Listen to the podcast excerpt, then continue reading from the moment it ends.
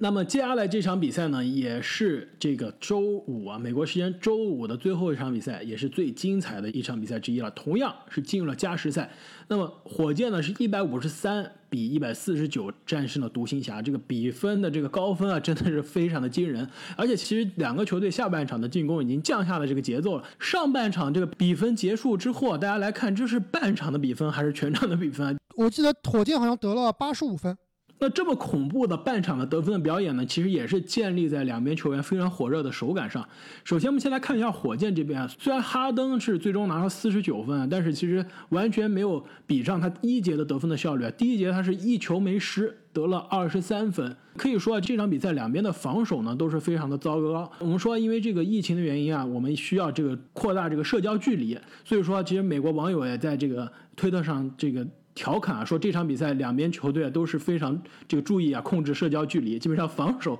防的都是非常的水，也导致两边的球员得分都非常的高。那除了这个哈登的四十九分，以及最后其实关键时刻的几个三分球让球队进入这个加时赛以外呢，那韦少的发挥啊，球队这个中锋威斯布鲁克的发挥啊，也是非常的出色，准三双，那就是三十一分、十一个篮板以及八个助攻。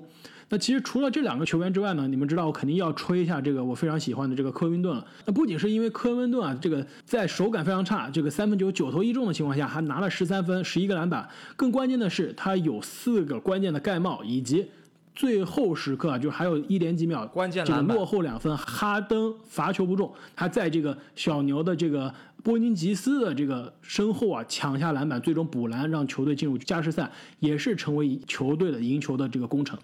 那其实我觉得啊，火箭虽然这场比赛赢下来了，但是在我看来啊，其实他的未来也是并不太看好。我觉得他的最大问题啊，他们的篮板实在是抓不住。这场比赛，我觉得小牛其实都算是一个篮板并不是非常强的球队啊，打小牛都输了十四个篮板。我觉得未来如果火箭碰到这个洛杉矶双雄，哪怕是碰到了约老师的掘金队啊，内线都会吃很大的亏。但是呢，这场比赛啊，因为这个排名第六的火箭赢了排名第七的小牛啊，一下子扩大了两个球队之间的胜场差。其实对于火箭来说，在这个排名上可以松一口气了，因为这两支球队其实现在我们之前。没有谈到，其实这两支球队是非常低估了这两支球队八场比赛对他们的重要性。其实两个球队都绝对不愿意成为第七，成为第七就意味着在首轮基本上是要打快船了，那基本上是胜的可能性是非常低的。如果到第六，比如说去打这个掘金的话，其实这两支球队都有实力，有可能以下克上战胜掘金。所以这两支球队现在都是非常希望能摆脱第七的这个命运啊。所以我们也会看到未来的这个。接下来几场比赛中，无论是小牛的这个卢卡和波金吉斯也好，还是火箭的这个哈登和威斯布鲁克也好，出场的时间都会非常非常多。其实这场比赛，球队我觉得对于火箭来说啊，最想念的人应该就是埃里克戈登了。不是卡佩拉吗？我觉得并不是卡佩拉。如果是卡佩拉的话，那更防不住波金吉斯了。我觉得是埃里克戈登。其实没有埃里克戈登之后，其实球队外线轮转的人又少了一个。你知道这场比赛火箭只上了几个人吗？七人轮换。打了半人轮换，打了这个五十三分钟啊，就是四十八分钟加这个加时赛，居然只上了八个人，而且其实替补的三个人呢，打的时间都不超过二十分钟。那可以说，这个火箭的几个主力啊，他的这个上场的时间是有保证，但是其实后面的这个疲劳的这个累积啊，我估计也会影响他们季后赛的这样一个发挥。哎，你说这个疲劳和这个上场时间啊，我这一点我真的要夸一夸这个哈登了。真的是任劳任怨啊，在场上无限的出手造犯规，而且呢也不受伤。这个这场比赛我看的时候，好几次哈登都是被对方内线啊特殊照顾，倒在地上。对，每次倒下来的时候啊，感觉都是伤很大，但是啊，他都是能拍拍屁股能站起来。我觉得这一点啊，哈登特别像跟詹姆斯很像，眼镜手的老詹，真的是怎么干都干不倒。跟浓眉哥啊，就成为了这个鲜明的对比。感觉浓眉哥就是对面稍微碰一下他的眉毛，他都感觉已经要倒在地上了。基本上就是因为在热身赛的时候，我们知道这浓眉他因为被人戳了眼睛，然后进了更衣室嘛。然后美国网友啊就在这个推特上面吐槽说：“哎，我刚刚看到有人发推特说浓眉又受伤进入更衣室了。我现在终于觉得 NBA 回来了，这个熟悉的节奏又开始了。”最后啊，其实我还是想再吹一下。哈登和威少这两个球星啊，在看这场比赛的时候，我脑海中不断浮现的出来的一句话就是“真的太强了”。这两个人打球，首先说哈登啊，我觉得他从休赛期回来一个很大的一个，不能说是一个巨大的改变吧，可以说是一个提升，那就是他不再是像过去那样完全沉迷于造犯规啊，他有更多样化的进攻手段，他把以前的这个欧洲步啊又找回来了，而且他的效率，从进攻效率的上来讲，我觉得他已经是整个 NBA 历史上最强的那几个人之一了。那么威少在火箭确定了他们这一套小个阵容之后，他真的是被完全解放了。他的突破真的是无人能挡啊！好几个这个变相转身，我觉得观赏性真的非常非常强。而且，其实我最后还想夸一下威少，因为我们知道这个威少之前不幸是测出来这个新冠阳性啊。其实很多人都担心是不是会影响他到这个奥兰多气泡的这个报道，甚至能不能打前八场的比赛都是个问题啊。那其实现在看来，他恢复的不仅是非常的快啊，而且基本上没有影响他在场上的发挥啊。这一点也是我要为这个威少鼓掌。那么这个赢球的是这个火箭啊，其实输球的小牛这边也是非常非常的发挥的非常的好，其实输掉的也非常可惜。其实这场比赛在还有我印象中还有最后两三分钟的时候，小牛是领先七分的，而且好像是在最后一分钟的时候还领先七分。当时我其实还跟跟我一块看球的小伙伴说，我说你别看现在小牛领先七分啊，但是对于火箭这种进攻爆炸的球队啊，一下就追回来了，哎，后面还真的应验了。可以说是葬送了这个非常好的赢球的局面啊。然后我看了一下，其实本赛季的小牛这个关键的比分的比赛基本上都没有赢。没错，当时我看这个比赛直播的时候啊，美国媒体也打出来一个数据，就是说小牛队是在这个最后一节五分钟之内领先超过五分之后被翻盘最多的球队。终结比赛的能力啊，真的是差。而且我还看到另外一个比赛，就是本赛季在最后时刻啊追平或者绝杀的投篮啊。东契奇十投零中，其实我们知道，其实新秀赛季这个东契奇就已经上演了，比如说绝杀开拓者的那场比赛，就已经上演了非常多的关键投篮的这个表演啊。可以说他这个关键时刻其实并不怯场的，但是本赛季不知道为什么，他跟这个独行侠这个球队也好，这球员也好。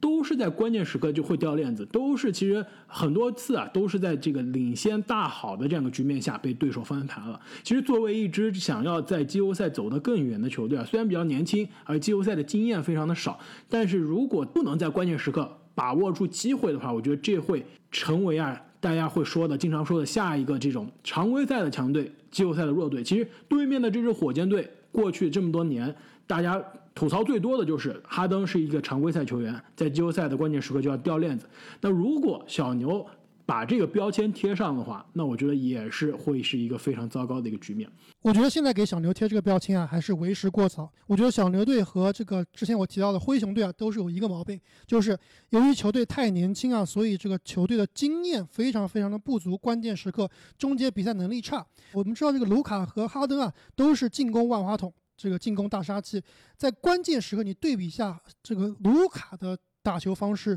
和哈登的打球方式，我觉得真的是差的不少。多吃那么多年饭，绝对还是有用的啊！不对，应该是多吃那么多年鸡翅。那其实这场比赛呢，这个小牛啊发挥最好的是这个波金吉斯，三十九分，十六个篮板，两个助攻，两个抢断，一个盖帽。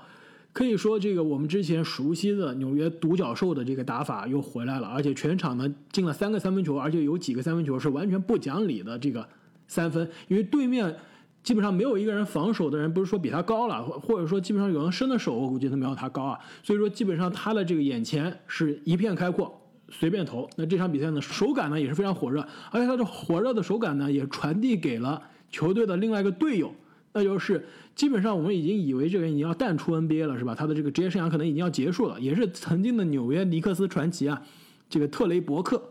伯克本场比赛前六个三分球全中，全场最后十个三分球中了八个，那得下了三十一分啊。基本上没有人能想到这个球员还能在如此关键的比赛能打那么长的时间，而且进那么多关键的三分。那段时间卢卡也是疯狂给他喂球。其实关于波金吉斯啊，确实这场比赛打得非常好。但是我跟开花之前就一直说啊，关于波金吉斯在小牛的位置，我觉得波金吉斯完全是可以多打内线的，哎，没错，在外面飘着。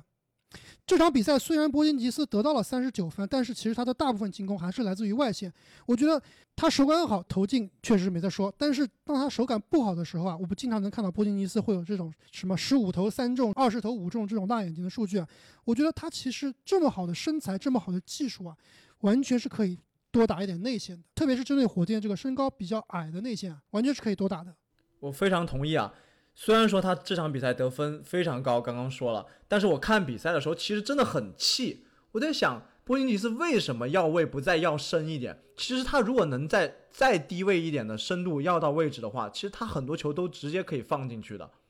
这个小牛球迷有没有什么要说的？呃，其实作为这个独行侠，或者说准确的说应该是小牛这个这么多年的球迷啊，其实我说实话呢，我觉得这支球队离季后赛能超过首轮啊，还是有一些距离的。跟前面几位这个球队排在前面的这个湖人也好，这个快船也好，几个老大哥球队，甚至比如说战胜小牛的这个火箭来说啊，在经验上真的都是差了很多。虽然波音吉斯在这个联盟当了那么多年的这个独角兽，但是一场季后赛都没有打过。那卢卡呢，也是今年也是会第一次打这个季后赛，所以说我觉得整个球队在季后赛经验上会差不少。而且其实我们之前也说了，小牛离未来能成为 NBA 的这个冠军的争夺者还差一个拼图。无论这个拼图是球队的第三人也好，还是球队的第二人也好，这一个夏天或者未来可能二零二一年的这夏天，对于小牛的时间线来说更加重要，一定需要给这两个欧洲的这个年轻球员身边再配一个稳定的这个三巨头之一。那么接下来登场的球队呢，就是迈阿密热火和丹佛掘金。那迈阿密热火呢，其实可以说是兵不血刃的战胜了掘金队。那热火队这边呢，两个我们之前说的这个球队的双巨头啊，吉米巴特勒和阿德巴约发挥的都非常出色。但是呢，其实这场比赛呢是美国的时间的星期六，但星期天我们现在录音的时候呢，刚刚收到消息啊，这个巴特勒没有参加训练，而且呢，这个克劳德啊。爆料说巴特勒正在隔离，那美国媒体这边目前是不知道有任何这个官方的消息，巴特勒到底是发生了什么？是他到底是不是出去吃鸡翅了呢？还是发生了其他什么原原因？有可能啊，这个后面。一两场比赛，球队会没有巴特勒，所以这也对这个迈阿密未来的这个球队的这个比赛有很大的影响。那除了这个阿德巴约和巴特勒这个稳定发挥之外呢，其实球队如果说现在要有第三进攻选项呢，我觉得现在这个人已经诞生了，那就是邓肯罗宾逊了。这场比赛，罗宾逊全场正负值正二十八。这真的是非常非常可怕，只打了三十三分钟啊，但是让球队净胜了二十八分，可以说他这个承担起了球队的这外线投射的这个第一选择。我看比赛的时候，觉得邓肯·罗宾逊打球真的好看啊，他的那个投篮手型真的是非常非常标准，美如画。那其实正像我们这个赛前预期的一样。迈阿密热火其实是东部里面状态非常好的一支球队。这场比赛呢，也是虽然是面对对方缺兵少将的丹佛，但是真的是像开花所说啊，兵不血刃，打得非常非常轻松，而且最后还有足够的垃圾时间啊，让这个 NBA 著名的垃圾时间大刷子奥林尼克上场抓了这个二十分。这点我其实不同意啊，我觉得奥林尼克对于这支热火队其实还是有很大的作用的。但是他这场比赛的这个得分啊，基本上都是在垃圾时间刷出来。对，但是其实是需要他这样一个比较凶狠的防守球员啊，而且可以投三分。没错，能在阿德巴约下场的时候得分以及防守。虽然说这场比赛是热火兵不血刃的赢了，但是我觉得这场比赛是之前是所有比赛里面流畅性最好，而且观赏性非常高的一场比赛。因为两个球队其实都有多个传球手，大家跑位也非常积极，我觉得是。看起来战术素养非常高的两支球队。那么丹佛这边呢，球队啊，其实阵容现在可能是所有球队中现在缺人缺的最多的之一了。那球队这个巴顿没有出场，哈里斯没有出场，包括这个球队的首发空位穆雷也没有参加比赛，等于说后场三个首发一个都不在。没错啊，一度呢，虽然球队这个首发阵容是比较正常的身高啊，但是一度还是打出了一个超高的这个阵容，就是上了多个可以打中锋的球员啊。然后我们非常期待的这个波波也是上场了十一分钟。整场比赛看下来呢，这个球队在缺阵的情况下，完全是没有招架之力。约老师呢，其实打的也是可以说状态并不是非常好，虽然出手了十六次啊，但只命中了这个七个球，助攻呢也只有六个，比我们想象中的都会少一些。那球队我们。我们非常看好的这个去年的新秀，这个麦克波特呢，打了二十四分钟，但是这个输出啊，但是效率其实比我们想象中的要要稍微差一些。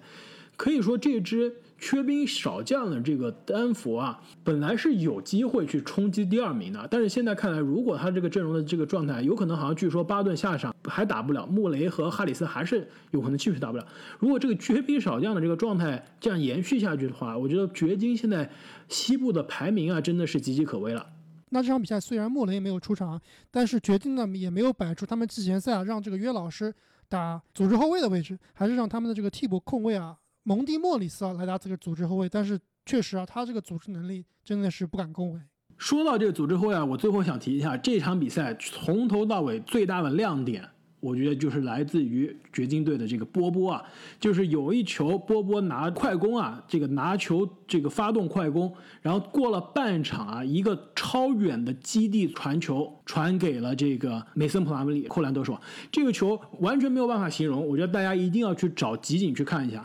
非常非常的可怕，一个七尺三的大个子中锋居然有这样的传球的技巧，而且是在这个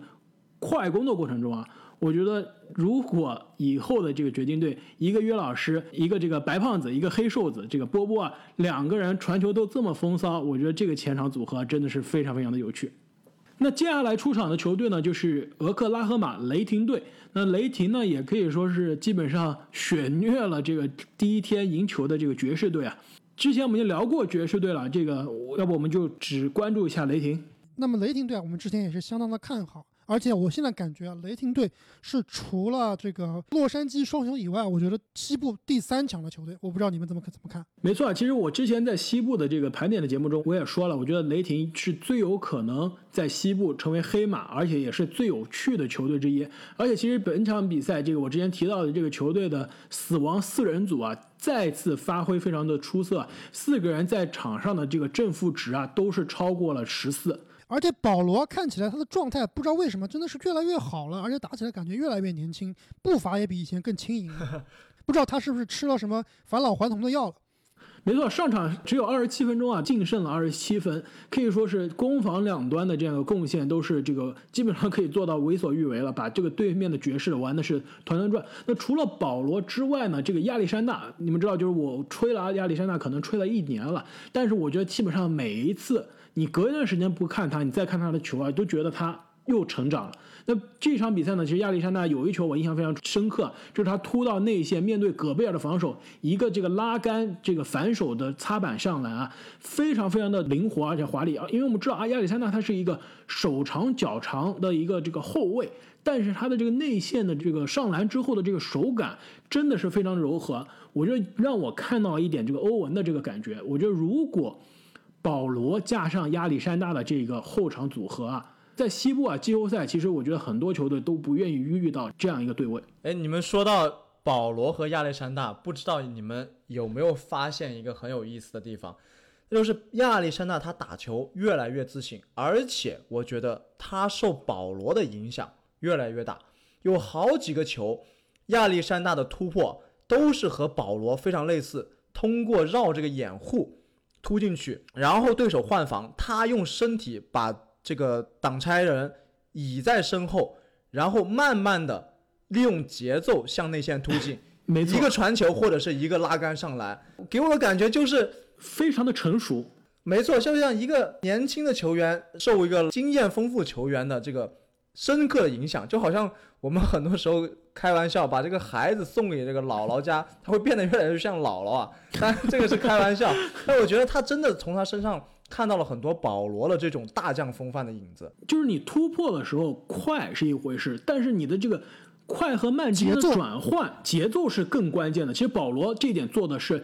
他的这个身体素质，他的这个身材的球员中做的是最好的。那亚历山大如果是真的能跟保罗去学，把这一套能偷到的话，我觉得真的是前途可期。因为我们之前说到这个二十一世纪初的得分高手的时候，我们夸这个皮尔斯，夸这个甜瓜，他们屁股大，对吧？能通过屁股去创造空间。但是我们知道保罗和亚历山大他们都是比较瘦小的球员，其实他们很难是亚历山大的瘦小，亚历山大身高相对比较瘦，都很大，不是小，对，比较瘦的球员。他们很难去通过这个大屁股去创造空间，比如说之前的德隆威廉姆斯，比如说比如说哈登、巴朗戴维斯，对，这些都后卫中靠身体吃饭的球员，他们用身体去隔开空间是很正常的。但是我觉得对于保罗和亚历山大来说，他们更多是靠经验、靠这个节奏的转化去创造空间，这一点真的是非常非常的让人眼前一亮。这点我真的非常非常同意啊！我觉得 SGA 这个开花之前吹了那么长时间啊，我现在是真的信了。我觉得 SGA 可能是这个曝光度啊最少的一个超级新星了，未来肯定也是我觉得是能进入全明星的。而且，照正经说这个保罗对他的影响，我也是非常认同。我觉得保罗啊，如果退役以后开这个训练营啊，如果你是个后卫，我觉得你是最应该报名的就是保罗的训练营了。就像你报名这个奥拉朱旺的内线一样，绝对是能学到很多东西的。而且我觉得保罗退役之后就应该去当教练啊，他的这个篮球智商，以及他这个场边的这个垃圾话，以及跟裁判的这个这个撕逼的这个风格啊，我觉得他作为一个教练真的是无敌了。那么接下来这场比赛呢，其实是这个鹈鹕和快船，因为两个球队呢，其实之前都打过比赛了，所以我们基本上就不进入深入的讨论了。但是这场比赛，我想说的是，其实快船完全是修理了这个鹈鹕啊，鹈鹕的这个状态。可以说，如果第一场是惜败的话，那这场基本上鹈鹕是打了一半就已经投降了。这场比赛之后呢，这个上场的两个球队呢，就是东部的第六名和第五名之争啊，七六人和步行者。本来以为是一场一边倒的比赛啊，啪啪打脸。这场比赛可以说是结果是跟我们期待的结局相差最大的一场比赛，而且呢，也诞生了可能是这个重启赛季到现在最强的个人演出啊。首先，我们来看一下这个最强个人演出，那就是步行者的这个 TJ 沃伦砍下了五十三分，其中呢十二投九中的三分球啊。其实很多网友当时就说，是不是沃伦是水花兄弟失散多年的这个第三个兄弟啊？这场比赛我是基本上从头看到尾啊，沃伦基本上是每个角度只要张手投三分就能进。这个你还记不记得开花在比赛之前啊，我还跟你说过啊，我说这场比赛步行者在没有萨博尼斯的情况下，沃伦很有可能会爆炸。然后你说这个有可能，但是你会想到这个西蒙斯啊可能会把沃伦防死。但是这场比赛确实是全场比赛确实都是西蒙斯在领防沃伦，但是被沃伦真是打出了翔。就不仅西蒙斯没有把沃伦防死啊，其实西蒙斯最后在自己进攻端也是把自己防死了，打的其实完全在场上不知道他在干什么。我们先说这个步行者的这个沃伦啊，我们其实在去年的这个休赛期的时候夸过这个步行者，我们当时觉得步行者其实是没有什么曝光度，但是他夏天的操作可能是全东部最佳的操作之一，不仅是搞来了这个兰姆，但是因为兰姆因为受伤没有来奥兰多啊。还从太阳手上基本上是免费的搞来了沃伦，其实太阳最后得到的就是这个搭上了选秀权，交易沃伦，最后换来了一些现金。那其实这个交易现在看来。基本上就是这个去年夏天所有球队最差的交易之一了。步行者基本上换来了这样一个沃伦这个年轻的球员，而且得分这么爆炸。那我之前也做过一个比方，那就是同样跟威金斯同一年进入 NBA 的这个沃伦，其实职业生涯无论是得分还是命中率各个方面的这个数据啊，都跟威金斯基本上是一模一样的。但是大家会去吹威金斯，而不是去吹沃伦。一直其实沃沃伦是一个被球迷也好，被各支球队也好。低估的这样一个球员，那昨天呢，在这场对阵这个七六人的比赛中啊，他终于是有机会向全世界证明自己了。哎，你说到这个交易，我突然想起来，霍伦他自己还发了一个推特啊，就是说那些现金不知道他们现在怎么想，其实就是开了个玩笑，说当年自己因为这个现金交易过来，那么现在发挥这么出色，袁东家有没有后悔？哎，我突然想到，就是相当于当时说这个拿一个比特币去买一个披萨，你那个披萨到底怎么想？或者是以一个独角兽去换一个电视机啊？不知道那个电视机是怎么想？其实我觉得有个很有意思的地方，就是上一期的节目我们其实有提到步行者和七六人啊，我还说这个步行者在失去了他们的大中锋之后，很可能把霍勒迪提到首发去打小个阵容，但是这个内线可能会被七六人这样的内线给打爆，而且我们也说到了这个奥迪的发挥啊，可能是会是一般。所以这些其实我们都有猜到，但是最没想到的就是沃伦和西蒙斯这一对对决啊，被啪啪打脸了。而且我觉得七六人这样一支以防守见长的球队啊，在沃伦手感火热，其实是进入了一种我们很多时候说动漫里面的这种 zone 的状态之后，没有给他太多的压力，还给了他很多的空间啊。所以我觉得这一点非常不应该。那我们就开始讲这个七六人吧，也是开花啊这个非常看好的这个七六人，辩证的七六人。我当初就非常不看好这个西蒙斯打大前锋啊。那这场比赛我一直是以为啊，他这个防守端是打大前锋，哪知道他进攻端就是打大前锋，而且打的就是大前锋的风格，多次在那个内线低位要球被打。我觉得这完全是在浪费西蒙斯的天赋啊。而且他们的这个所谓的组织后卫，完全没有办法把球队串联起来。没错，这个让西蒙斯打大前锋，你得有一个像样的组织后卫来组织球队啊。这个首发控卫米尔顿确实是水平有限，怪不得啊大帝还在这个场上骂我呢。吵起来。其实这场比赛啊，真的是作为这个我非常看好七六人的这个阵营啊，我觉得是看的让我非常非常的生气。我觉得怎么说呢？这个首先啊，从场上的发挥来看啊，恩比德就是 NBA 这个内线最有统治力的球员，都没有之一啊。全场二十三投十五中，四十一分，二十一个篮板，四个助攻，三个盖帽。把这个美国国家队的首发特纳打成了阿伦，可可以说是他已经在这个场上做到了极致了。这让我想到了什么呢？这让我想到了去年其实跟猛龙大战七场的那个恩比德那场比赛，我们知道最后卡哇伊的绝杀让猛龙只赢了两分，但是恩比德呢那场比赛应该好像只下场了三分钟，在他下场的三分钟的这个情况下，球队啊净输了十几分。这场比赛也是一样，恩比德在场上，球队净胜二十一分，但是恩比德在场下的情况下，基本上球队是是没有人可以得分，没有人可以就不失误的这样一个状态。霍福德替补出场，打了二十二分钟，净输二十六分。那我们刚刚吐槽的这个西蒙斯啊，也是全场让我非常的失望。上场三十八分钟，净输十一分。其实除了恩比德一个人在肩扛整整支球队，其他人基本上都在拖后腿。那么恩比德呢，其实作为球队的领袖呢，其实在场上呢也不应该，他跟这个球队的这个控卫，我们刚刚提到的米尔顿啊，也是在第一节的这个暂停时间，基本上两个人都差点打起来了。可以说这支球队让我一个字形容，就是这两支球队现在是一团散沙，这基本上是不成形的一个球队的状态。最近呢，我其实一直在关注七六人的这个新秀塞布尔，他在这个 YouTube 上发了他这个在气泡里的这个 Vlog，就是他的这个 Vlog。我看的印象最深刻的是什么呢？就是球队感觉在更衣室的这个精神领袖是谁呢？说话最有分量的是谁呢？是托比哈里斯。对，基本上这个球队背后更衣室讨论这个比赛也好，讨论比如说这个战术战术也好，包括讨论这关于种族问题、社会问题的这些话题好，都是哈里斯在带领球队的所有球员讨论。但其实我这所说的所有球员啊，是不包括两个大哥的，是不包括恩比德和西蒙斯的。我看了他们这个很多讨论的视频啊，球队这个开会讨论啊，西蒙斯和恩比德我是从来没有见过的。霍福德在场。作为可能是年纪最大、最有资历的球员，他是发言的。比如说米尔顿也好，这个塞布尔也好，这些球员都在。但是恩比德和西蒙斯，我都没有在那个视频啊，已经放了五六集了，我都没有在同一个画面中看到过这两个同时存在过。而且这两个人基本上也很少跟队友互动啊。所以这支球队其实现在看来，更多的不是场上的问题。不是这个战术的问题，就是更衣室的问题，就是这个球队的最好的两个王牌球员之间啊。不和，而且这两个球员感觉现在跟球员更衣室的其他球员也拉开了距离。这七六人如果更衣室问题解决了，他们的天赋就是可以把他们放在东部的前二的球队。但是如果他们继续这样发挥下去的话，我都不希望他们进入季后赛。我觉得我希望他们赶快赶快吃散伙饭。赶快吃三伙饭，赶快推倒重建。我觉得两地之一啊，我觉得必须走一个了。如果这两个人没有办法在奥兰多，在这个团建的过程中来改善两个人的关系啊，我觉得这两个人必须离开，必须去不同的球队。那么最后一个亮相的球队呢，就是多伦多猛龙队，也是 NBA 的卫冕冠军啊！大家不要忘了，到现在这个二零二零年的这个八月份了，他还是 NBA 的卫冕冠军。可以说，这个卫冕冠军的这第一场首秀也完全是对得起卫冕冠军的这个头衔啊！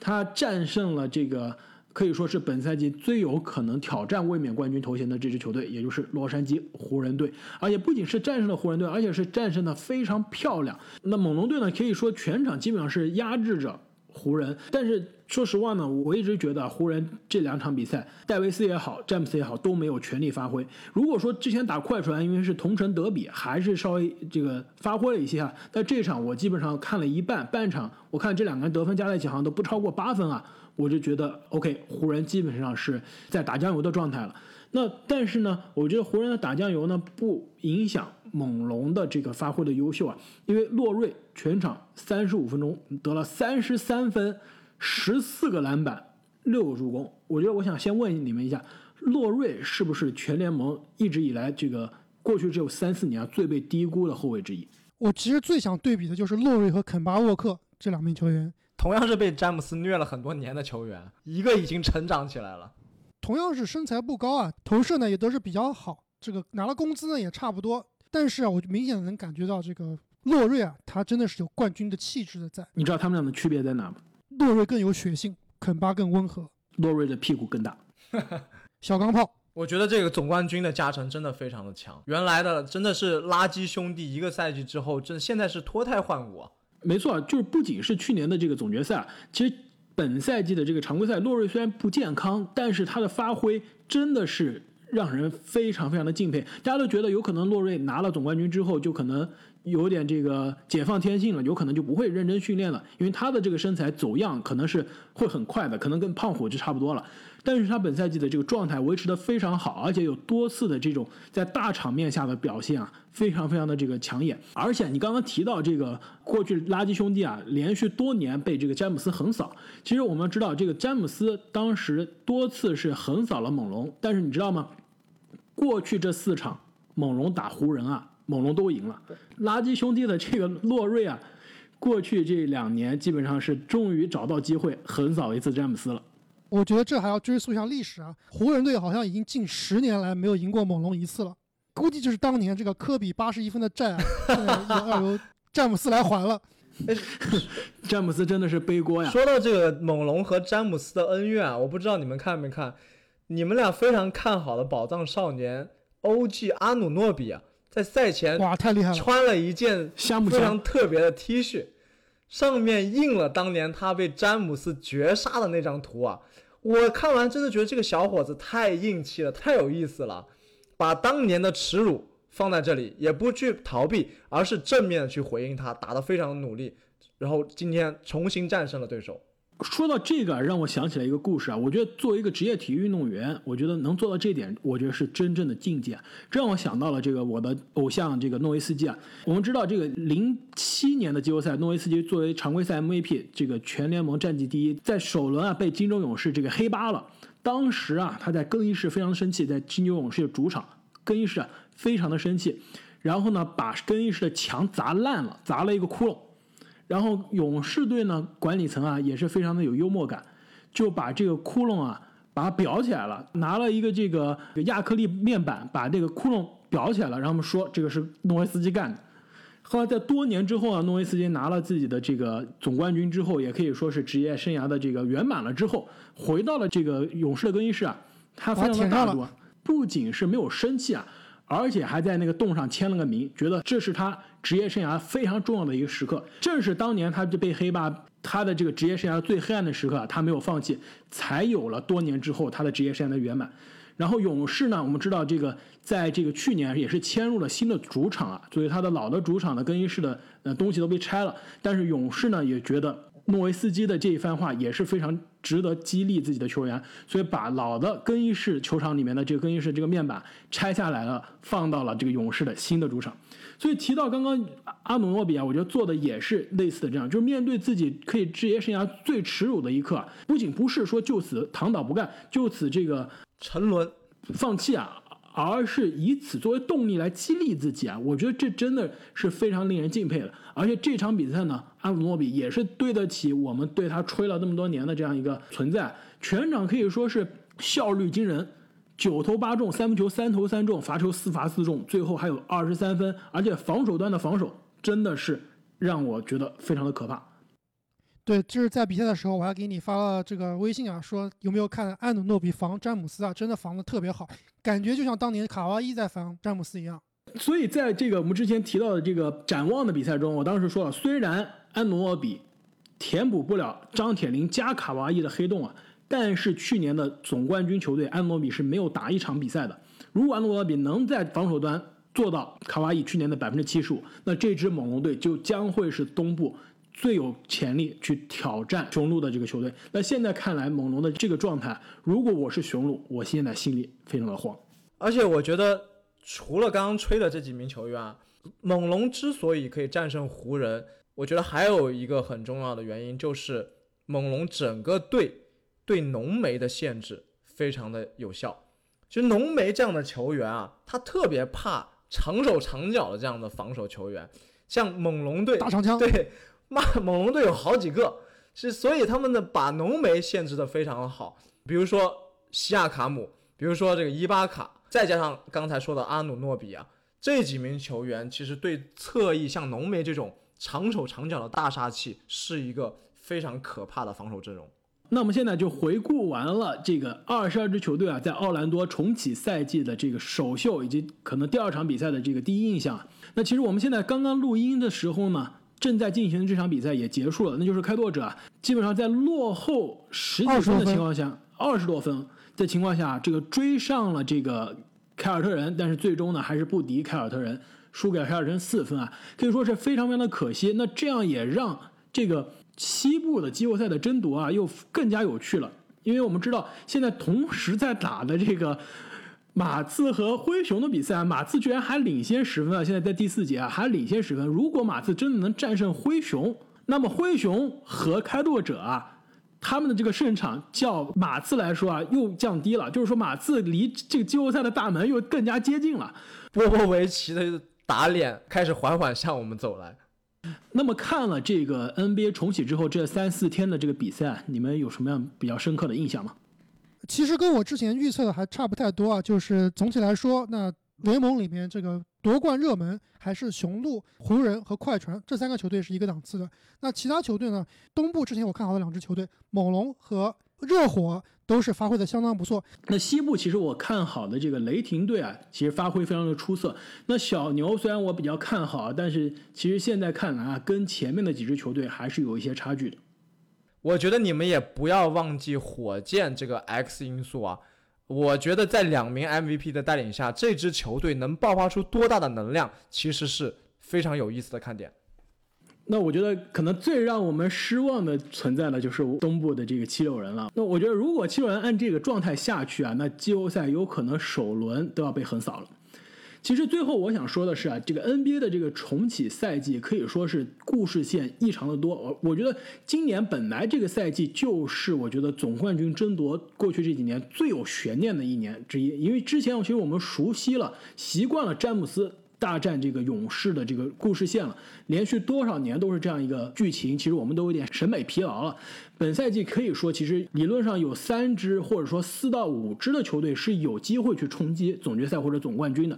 那其实现在看来，无论是字母哥夺冠。那完成这个完美赛季的壮举，还是詹姆斯夺冠，在第三支球队拿下这个第四个总冠军，还是卡哇伊的这个王者归来，同样是在第三支球队捧下第三个总决赛 MVP 啊，我觉得都将是会非常有悬念的，都将是改变 NBA 历史的这样一个剧情。那么我们也会继续关注 NBA 重启赛季的这样一个剧情的发展，也会给大家带来更多的原创的节目。请大家千万不要忘记关注我们的节目，并且把我们的节目分享给你身边的朋友们。我们下期再见，再见，再见。